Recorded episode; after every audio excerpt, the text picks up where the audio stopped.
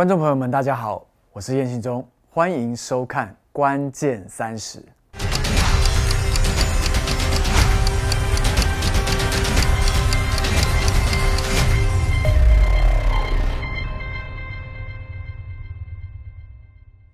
当我们回顾全世界的历史的时候，我们会发现，君主制度的国家都会有一个特点，就是他们会尽全力去保存并且传承他们的家族历史。在君尊皇族的世代的里面，每一个人都是看见他们的先祖们在执政掌权的丰功伟业，然后才开始明白自己的身份。唯有在这样的训练的过程的里面，国王、皇后才能在他们自己的人生中做一个决定。做决定和继承皇室的遗产。即使到了近代史，我们举美国为例子好了。美国只是一个建国两百四十四年的国家，但是在这一百年的里面，他们的强盛在世界的国家里面是有目共睹的。甚至他们让英文成为了全世界的共通语言。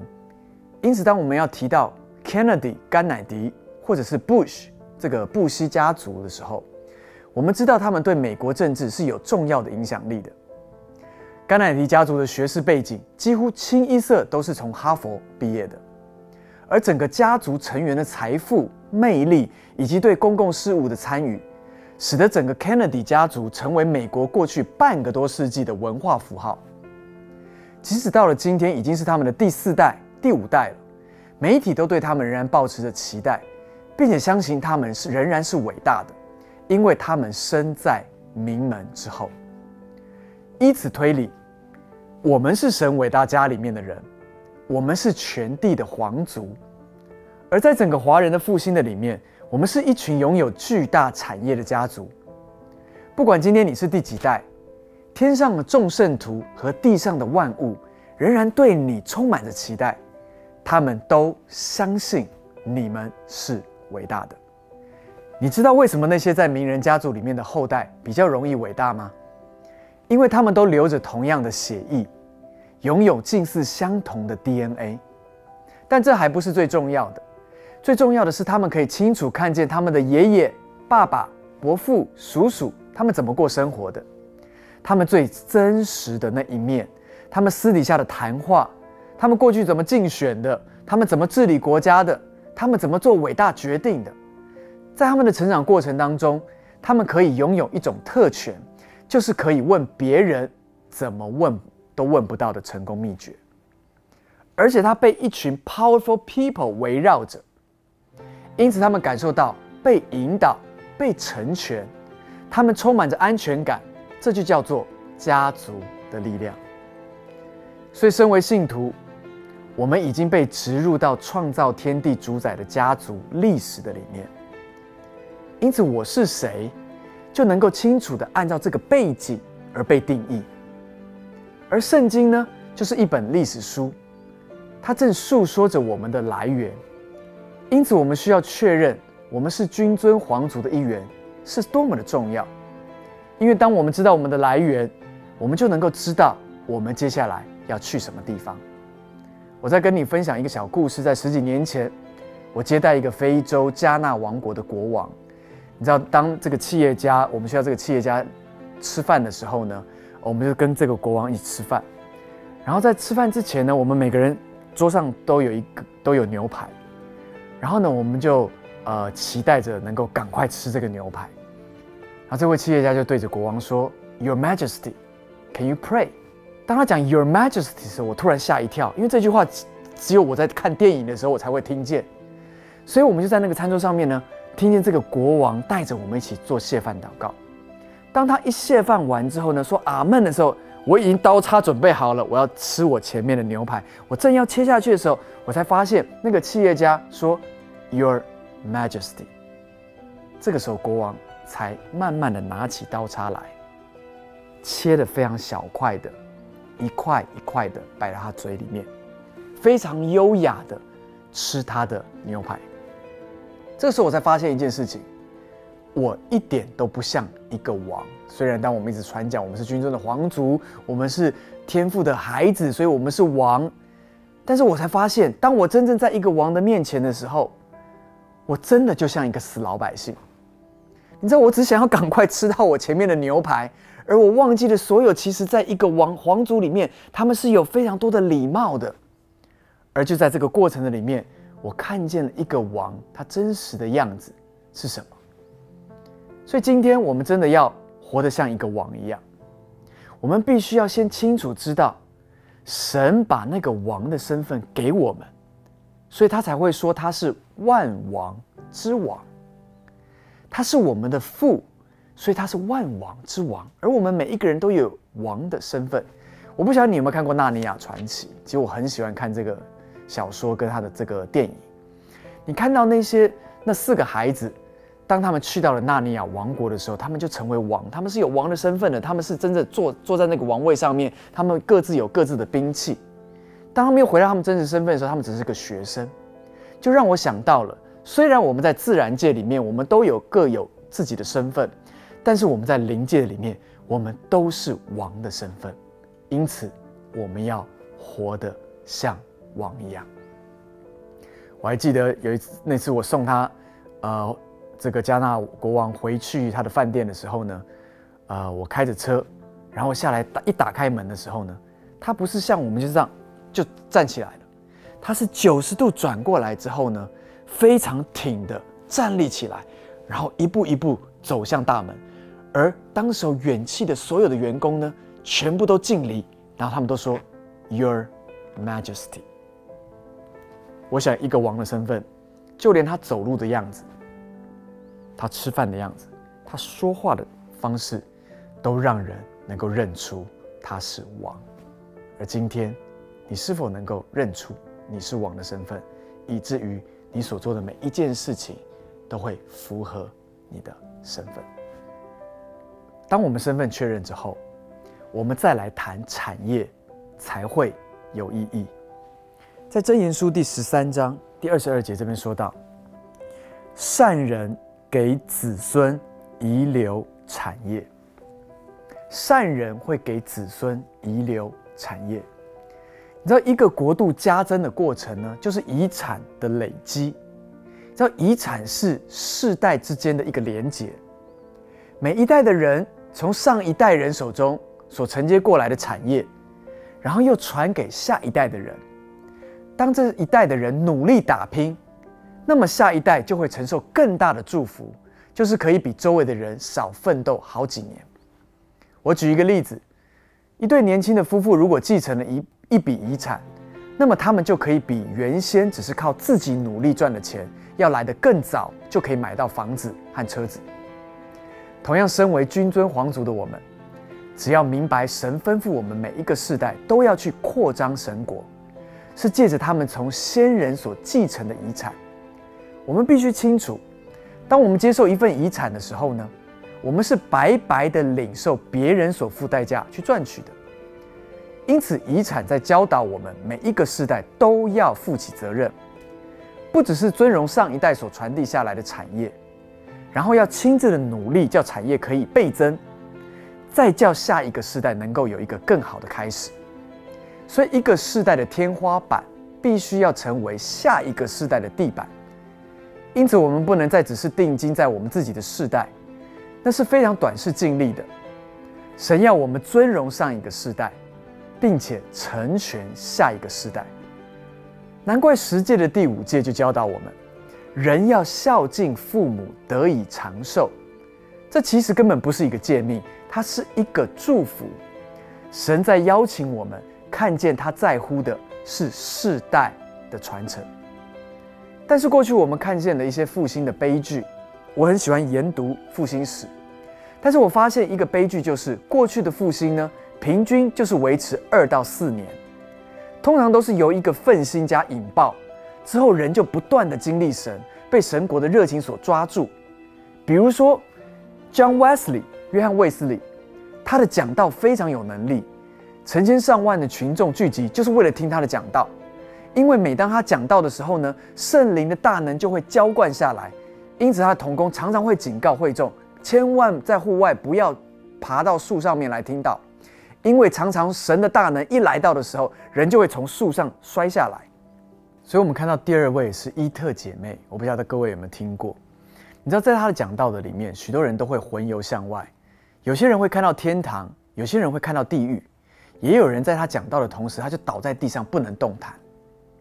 第三个复兴家大家比较熟一点，就是 John G. Lake，也就是约翰雷克。他为病人祷告的时候呢，病人是会感受到闪电打到他们身上的。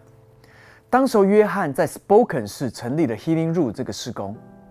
而这个城市在那几年里面就被美国公开表扬为最健康的城市，知道这些都是相当大的复兴。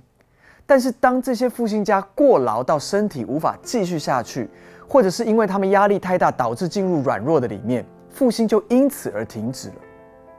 我常常在想，神的国不是应该要无限扩张的吗？为什么就这样而停止了呢？答案其实很简单。你们也都应该知道，就是没有传承。通常一个复兴家很有能力的时候，大家都来寻求他的能力，因此一天可能早中晚都要各办一场聚会。人们都渴望被他按手祷告，因此他根本没有机会来训练更多的人起来做跟他一样的事情，也没有人期待他以外的人能够来服侍，因此才会产生这样的结果。同样的，当以色列人不再扩张的时候，攻占应许之地，仇敌就开始在边境虎视眈眈了。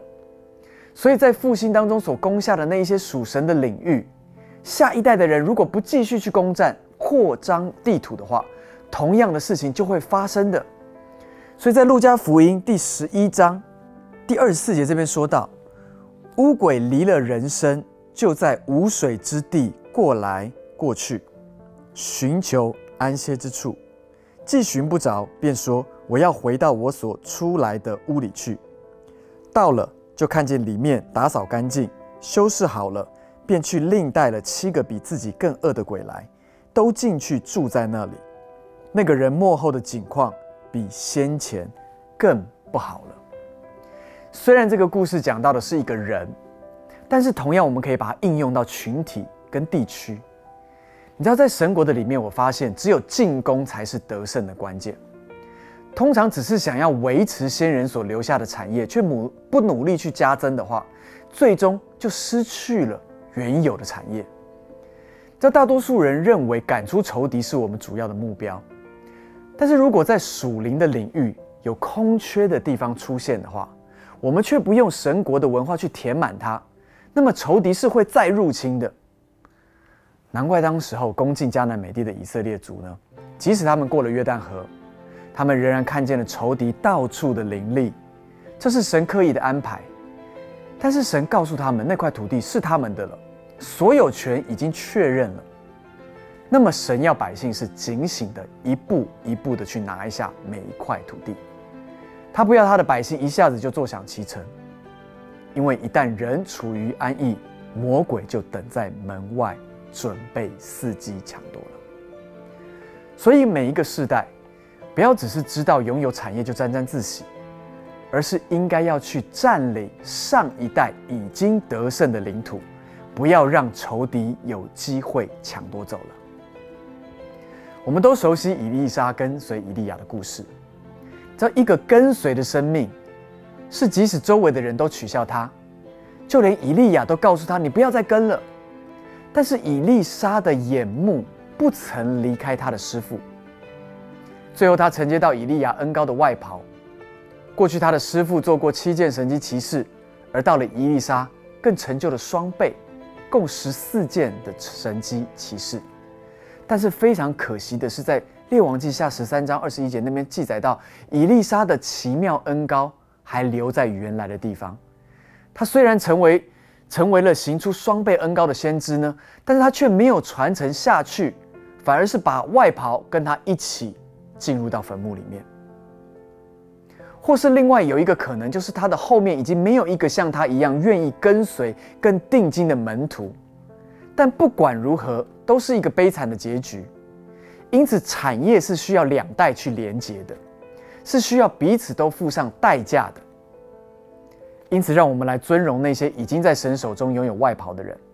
我们要定睛在他们的生命榜样上面，并且紧紧的去跟随，甚至是与他们一起同行。当上下两代一起的同行，就必定能够带出从神而来的美好祝福。我相信华人将会看见父与子的美妙祝福，产生出无与伦比的复兴，在我们的有生之年，而且我们能够一起来见证。亲爱的朋友，你羡慕那个两代的同行吗？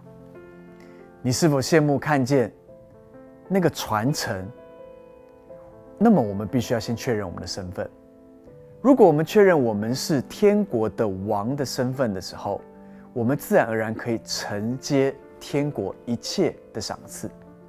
同样，我们尊荣走在我们前面的上一代，无论是属灵的上一代，或者是肉身的上一代的时候，我们也能够确认上一代的外袍就会临到我们的身上。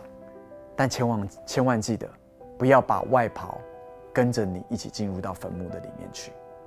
找寻那个下一个世代愿意跟随的、愿意看见的，而把你的恩高的外袍传承下去，以至于复兴可以世世代代的传承下去，产业也可以世世代代的倍增。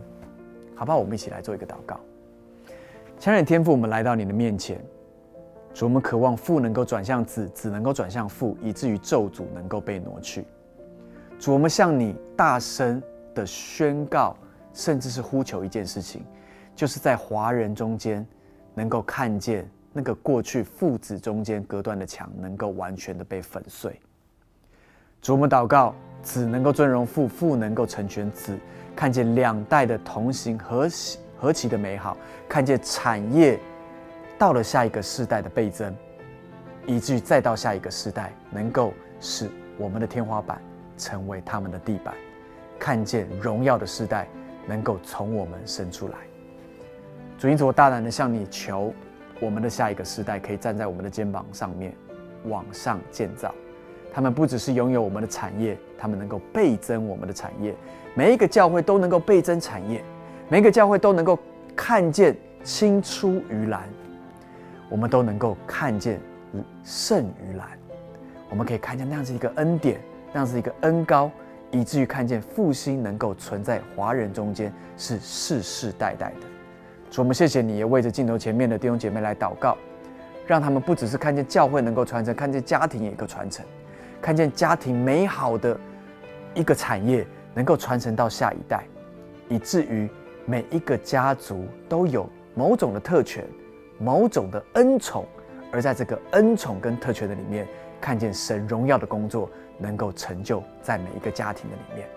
主，我们谢谢你，特别为着镜头前面的父母亲来祷告，特别是你们的孩子，如果现在他正在一个叛逆期的里面，他没有办法在这个家庭的里面，甚至他已经失去这个信仰了。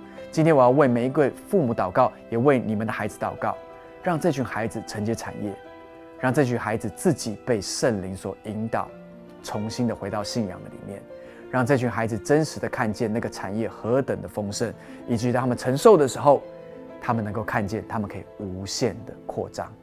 主，我们求你祝福下一个时代在你的手中，听我们这样的祷告，是奉靠主耶稣基督的名求，阿门。